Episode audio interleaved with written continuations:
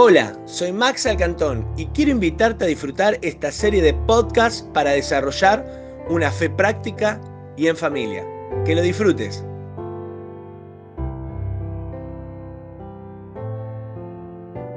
La voz de Dios tiene poder.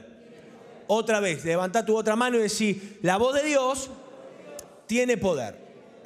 Hoy empezamos una nueva serie que le pusimos Su voz tiene poder. Y vamos a estar a lo largo de estas semanas entrenándonos en soltar el poder de Dios que viene a través de la voz del Espíritu, de la carga. ¿Y por qué llamamos carga a la voz? Bueno, porque está cargada de su voluntad, está cargada de, de, su, de su voz, está cargada de su fuerza.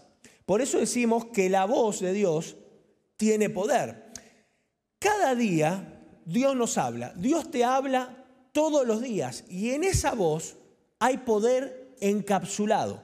Es decir, que cada vez que Dios te habla, encapsula en esa palabra poder, que cuando se suelta, el cielo se manifiesta en la tierra. Entonces nosotros, cada día cuando escuchamos su voz y la obedecemos, es decir, cuando obedecer quiere decir soltar esa voz, soltar esa carga, se libera poder.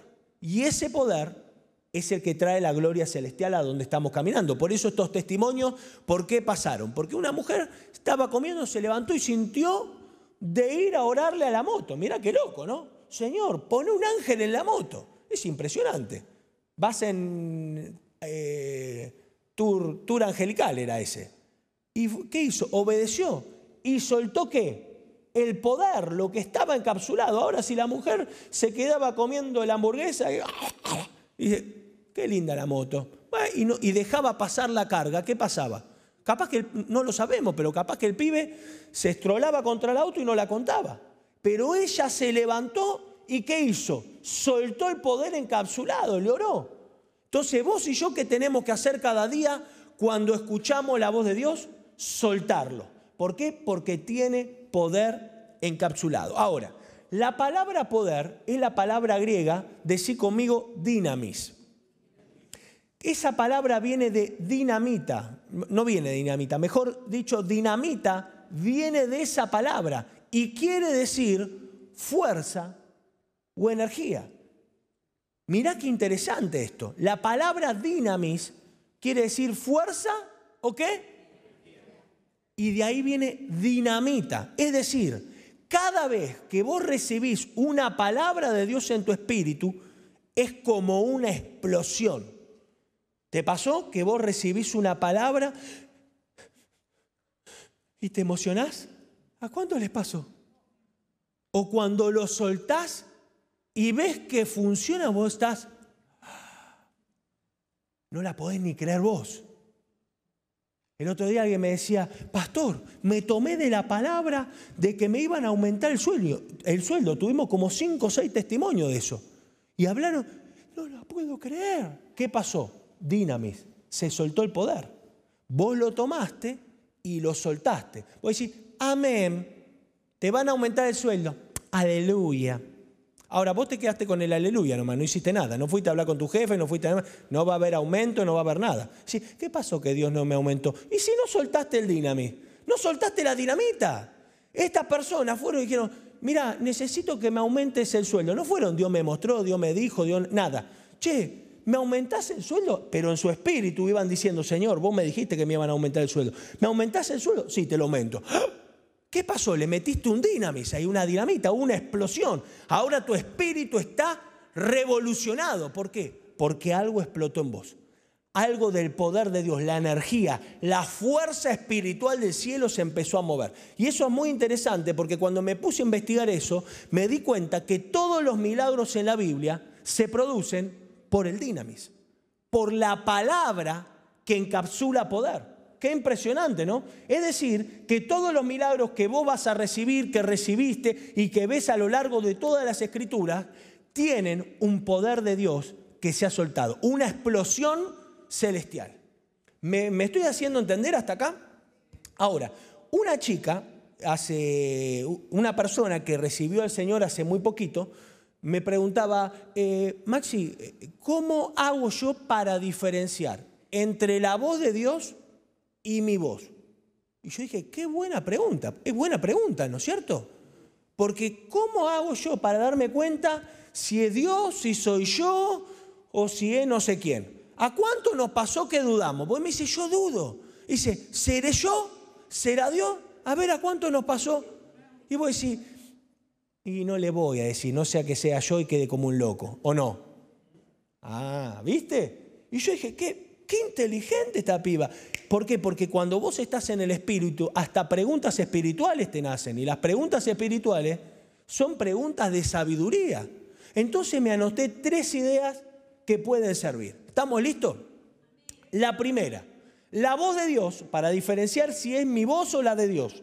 Bien, la primera idea, anota ahí online también, la voz de Dios siempre viene con fuerza, siempre viene con poder, siempre viene con dinamis. Es como una trompada. Cuando la voz viene a tu espíritu, te golpea, es un golpe. Es un golpe fuerte y vos te das cuenta, no hay duda ahí. Cuando vos soltás esa palabra, algo sucede en el mundo natural. El mundo natural es interrumpido por el mundo celestial. ¿Se entiende? Eso es lo que llamamos qué? Sobrenatural. Entonces, ¿cómo tenemos que hacer nosotros? No analizar. Cuando la voz viene, vos no analices, porque el análisis es el enemigo número uno del dinamis, del poder. Cuando vos empezás a analizar y decir, y pero no sé, viste, si voy y le pido aumento con las cosas como están en este país, me van a decir, ¿cómo te voy a dar un aumento? ¿No viste la inflación que hay? No puedo subir los precios, ¿cómo te voy a aumentar a vos? ¿No vamos a fundir? Y si, no, esto no es de Dios, esto es mío, mejor me lo guardo. Entonces vos empezás a pensar que es tuyo. Cuando la carga viene, cuando la voz viene, vos no tenés que analizar, lo tenés que soltar. Ahora, ¿cómo lo tenés que soltar? Con naturalidad, como hicieron estas personas. No fue lo que dijeron, eh, Dios me mostró que me vas a dar un aumento. ¿Y sabe lo que te va a decir tu jefe? Dios me mostró que agarre la puerta y salga rajando. No, con naturalidad. Ni Dios me mostró, ni Dios me dijo, ni tengo una visión en el espíritu que billetes van a salir de tu billetera y detrás a mi puerta. Nada de eso. Vos lo tenés que soltar con naturalidad. Por ejemplo, Ariel, mira, siento en mi corazón compartirte esto. Nada más. Ariel me puede decir, bueno, o de repente, ay, eso era lo que me estaba pasando a mí. Y se, y se quiebra. O te agradece. O empieza a alabar a Cristo. ¿Qué sé yo? Cuando vos ves eso, ahí te diste cuenta que fue dinamis. Fue poder. ¿Por qué? Porque golpeó. Ahora, vos no digas nada, ni te vino de Dios, ni de nada, para no dejarlo a Dios mal parado. ¿Entendés? Porque si no pasa nada, no pasó nada. Eh, salió de Michelle, esta está media loca, así que está todo bien. Voy a decir, la, la persona dice, más de lo mismo.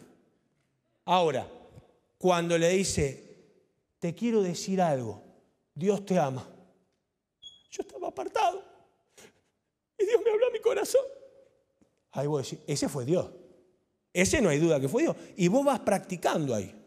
Vas practicando con Dios. Entonces lo vas soltando. No analices. ¿Estamos claros acá? Entonces vos lo soltás con naturalidad. siento de compartirte de mi corazón. O, oh, ¿sabes qué? Yo, yo tengo fe. ¿Me dejas compartirte una palabra? Nada más. No le decís Dios me dijo nada. ¿Para qué? Para no dejarlo mal parado a Dios. Porque si le errás, Dios queda mal parado. Por eso tenemos tanta gente que dice, no, pero ustedes son muy medio zarazan acá. ¿Se entiende? Segunda idea, anotáis. La voz de Dios viene de menos a más. Siempre la voz de Dios va a venir de menos a más. Dios no te va a venir a dictar un libro. Dios me mostró, este libro que acabo de escribir me lo dictó de punta a punta. No, eso no va a pasar. Eso no es así. No va a pasar como vos lees acá por ahora, en Jeremías, en Isaías. Vos, ves Isaías que dice, y así dice el Señor, y está ocho capítulos el tipo hablando. Así no va a pasar, por ahora, porque Dios va de menos a más. Porque en la antigüedad Dios agarraba a los profetas como si fueran un megáfono. ¿Vieron el megáfono que te pones acá y la voz sale, ¿cómo es? Eh, bueno, ¿cómo sale? Amplificada, ahí está, gracias. Eh, así los agarraban a los profetas. No va a ser así. tiene que haber mucha unción ahí para que pase eso. Entonces, ¿cómo va a ser al principio? Cosas cortitas. Te van a poner una palabra, o dos, o tres. Entonces, en esas palabras, vos vas a ver el dinamis, vas a ver el poder, vas a ver el cielo manifestado. Me acordaba cuando estaba escribiendo esto, hace muchos años atrás, yo no sabía nada de esto, yo tenía 22 años y tuve una pelea muy fuerte con mi papá, estábamos recontra enojados. ¿Te pasó que te peleaste alguna vez con un familiar mal? Y después te sentí mal, decís, yo soy cristiano, no puedo, ¿no? Entonces, yo ya no vivía en mi casa, entonces es peor cuando no vivís en tu casa, porque como no te hablas, las, las distancias se ponen peor. Entonces, me tocó ir a votar, que yo votaba cerca ahí de la casa de mi vieja, y después me fui a almorzar. Y cuando estaba yendo, le digo, Señor, guíame, hablame. Y siento en mi espíritu una, dos palabras. Pedí perdón y perdona. Pedí perdón y perdona. Y me fui con eso, orándolo. Entonces me siento a almorzar. Estoy almorzando, las cosas tensas. ¿Viste cuando comé y se corta ¿cómo se dice? El cuchillo con el aire, el aire con el bueno. Ustedes saben. Yo leo la Biblia nomás. Y, y en un momento estamos hablando y le digo, papá, perdóname.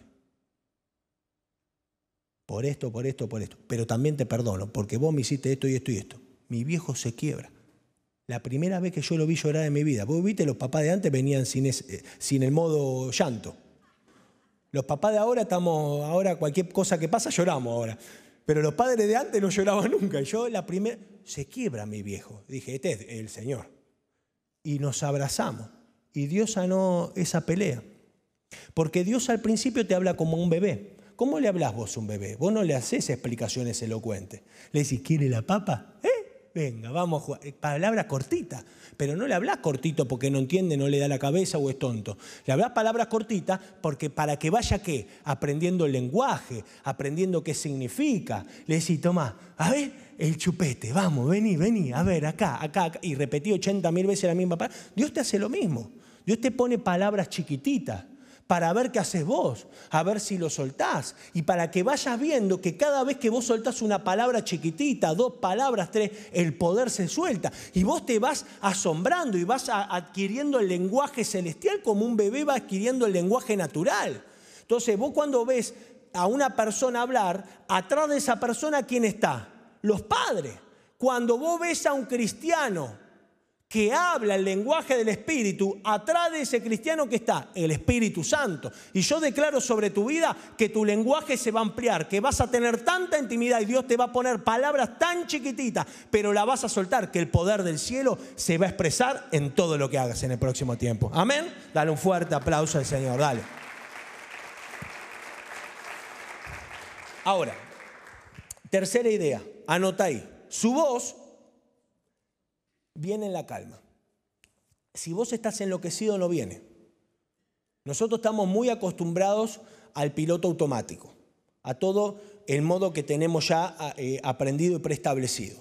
Entonces ya sabemos palabras, por ejemplo, ¿cómo arranca a orar el común denominador de la gente, que lo hacemos todo esto, porque lo hemos todos aprendido así. Gracias Señor, eh, bueno Señor te doy gracias por Solange, la bendigo por su casa, por su familia, por su tía, por su abuela, y que Dios y la Virgen la acompañen. Entonces cerramos con boño todo y ya está, y más o menos quedó bien, ¿no? Señor te bendigo. Entonces, vos tenés que esperar al Señor, que Dios te ponga esa pequeña palabrita. ¿Para qué? Para soltar el poder encapsulado porque no es que te pone una palabrita nada más. Vos vas a ver el cielo manifestado. Y todos los que estamos acá y están del otro lado online, cuando vos ves el cielo manifestado, vos ya no querés orar de otra manera. Cuando vos soltás una palabra y ves que el poder, el dinamis de Dios explota, vos decís, yo no quiero orar más así, yo quiero esa voz todos los días, yo anhelo esa voz. Me contaba una persona que el otro día yo estaba predicando y yo hice en paréntesis, ¿se acuerdan? Que dije, no te vayas a dormir enojado. ¿Te acordás? Y me contó una pareja, dice, y de repente, no sé, discutimos y me acordé de eso. Pero casi me voy enojado a dormir. Ah, viste, en el momento no era para vos, pero después sí era para vos.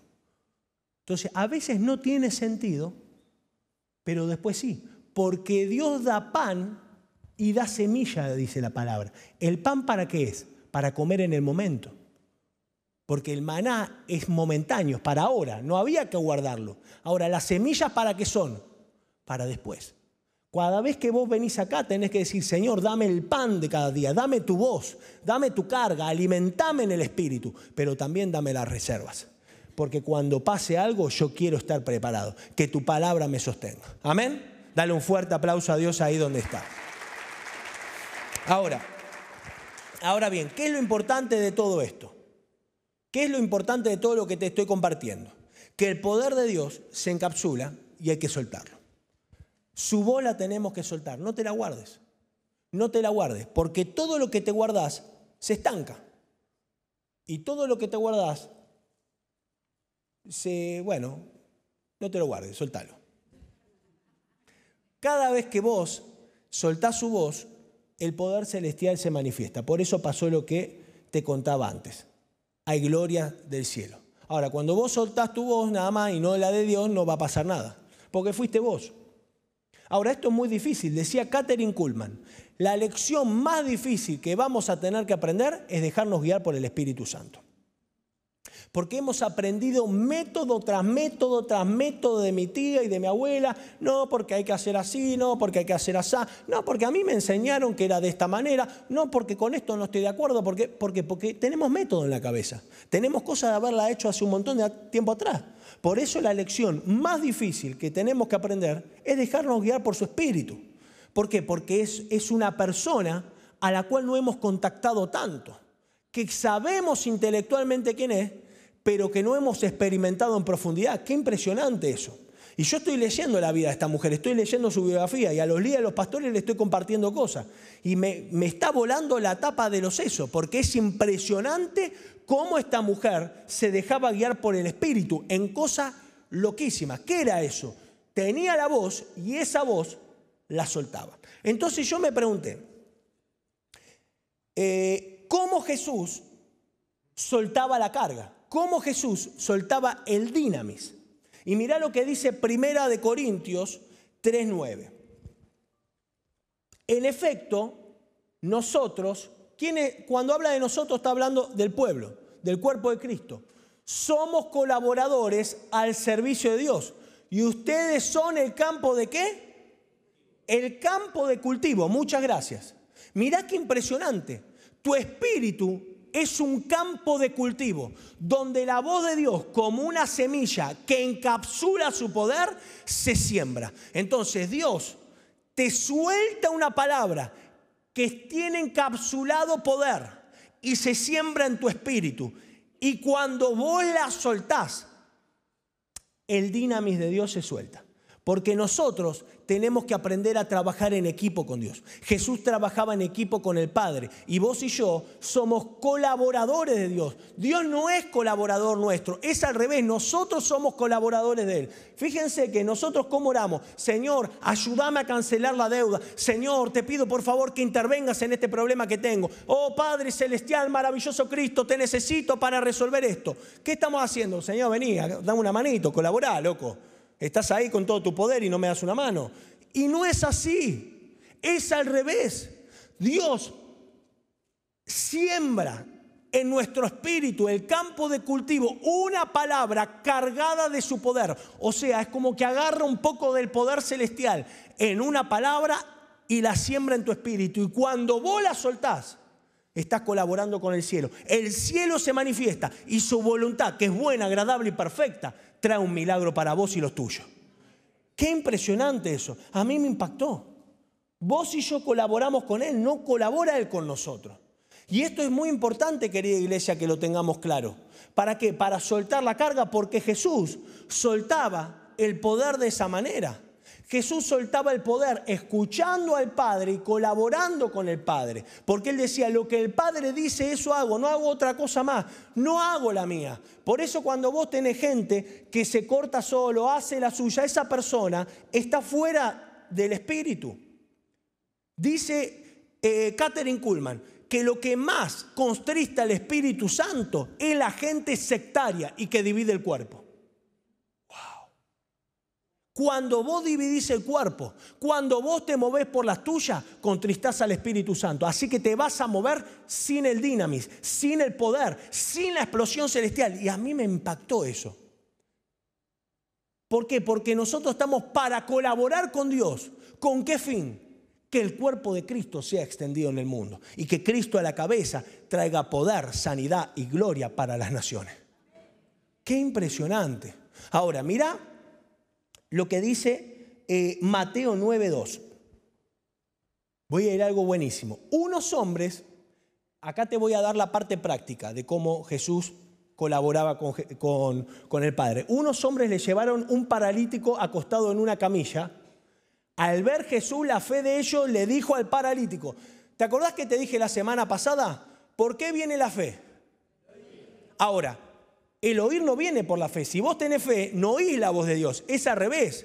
Como oís la voz de Dios, ¿qué tenés? Ahora, estos hombres, estos amigos, en Lucas dice que eran cuatro amigos, escucharon de Jesús y se movieron por la fe. Por eso no le habló a ellos. Dijo, estos tipos están cargados de mi dinamis, están cargados de mi poder, por eso se vinieron hasta acá. Se trajeron un tipo en camilla. Si vos lees Lucas, dice que estaban reunidos en una casa y se lo bajaron por un techo. ¿Vos te imaginás eso? Rompieron un techo y lo bajaron al paralítico por el techo. Estaban re loco eso. Ese tenían la voz de Dios, pero cargada full time. Y le dijo, ánimo hijo, tus pecados quedan perdonados. Muchas gracias. Ahora, mira qué impresionante, porque yo me hice una pregunta acá, Leo. ¿Qué tiene que ver la parálisis motriz de este tipo con los pecados y el perdón?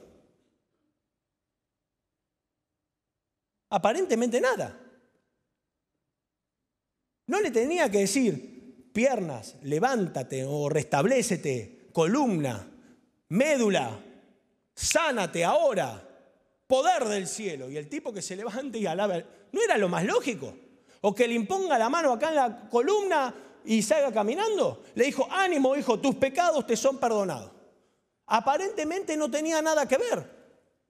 Pero Jesús recibió la carga, perdón de pecado. Fíjate que no, no tiró una frase larga. Dijo, ánimo hijo, tus pecados te son perdonados.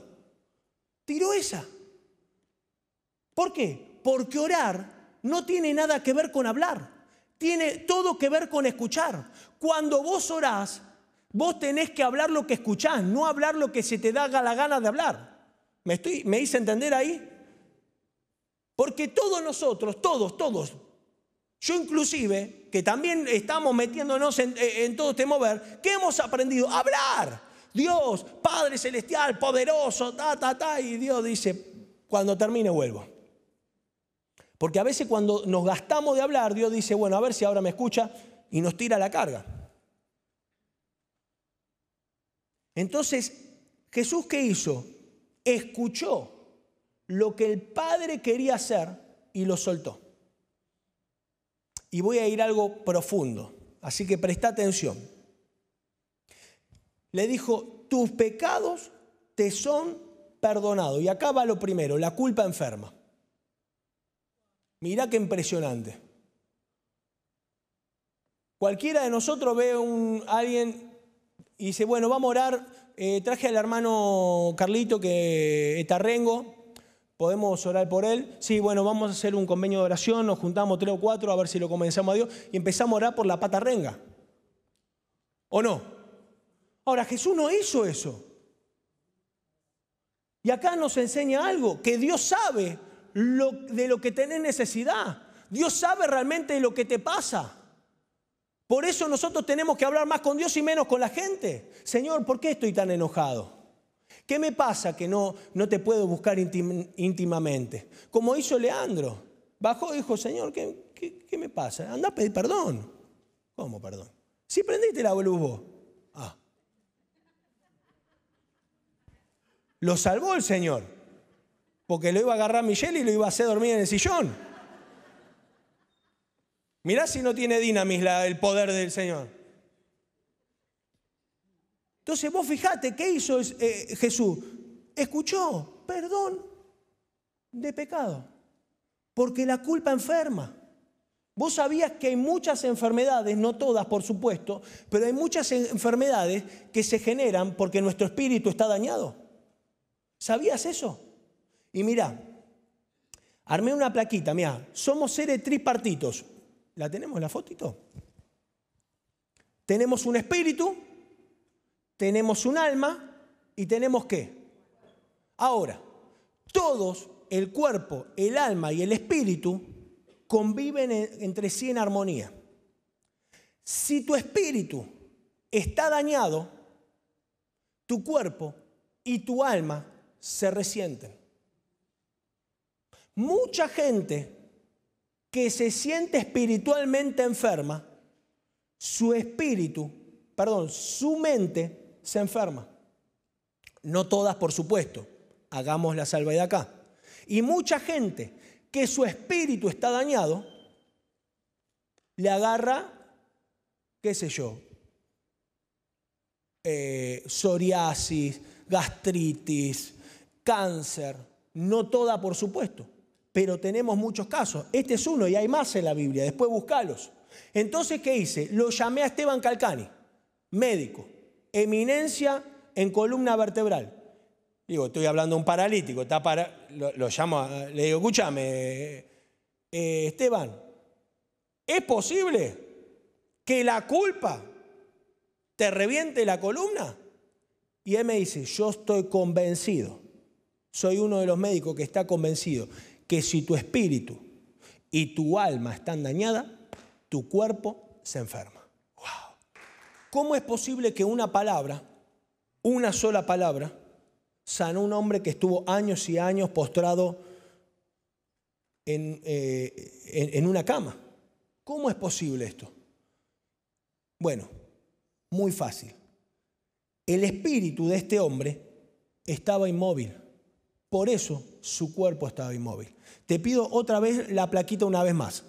Yo quiero que mires algo. El espíritu, si se bloquea, se bloquea todo. ¿Qué hizo Dios con la palabra? Le desbloqueó el camino. Le metió una dinamita espiritual. Esa palabra fue una dinamita tan fuerte que desbloqueó el espíritu. Y el espíritu le desbloqueó la mente y la mente le desbloqueó el cuerpo. Y ese hombre salió caminando y alabando al Señor. Muchas gracias. En la antigüedad se creía que las enfermedades uno las tenía o lo que le pasaba por haber ofendido a los dioses. Por eso la culpa enferma. Y la culpa no es de Dios. La culpa es de la competencia. Porque la culpa tortura. Y Dios nunca tortura. Dios te lleva al arrepentimiento. Porque dice que el llanto que trae el arrepentimiento es un llanto de renovación. Pero el llanto que trae el mundo es un llanto de aflicción. Cuando hay algo que te aflige, eso no vino de Dios. Ahora, cuando es un llanto que te lleva a pedir perdón, a tener una transformación espiritual, eso vino del cielo. Porque ese arrepentimiento nunca va a venir con dolor, siempre va a venir con amor. Entonces, ¿qué hizo el Señor? Le desbloqueó el espíritu. Y como le desbloqueó el espíritu, se movió todo en su vida. Hay cosas en tu vida que están bloqueadas porque tenés el espíritu bloqueado. ¿Escuchaste lo que te dije? Señor, ¿por qué no prospero? Porque tenés el espíritu bloqueado en ese área. Tu espíritu se tiene que desbloquear. ¿Sabés cómo lo llaman el mundo de esas cosas? Alinear los chakras.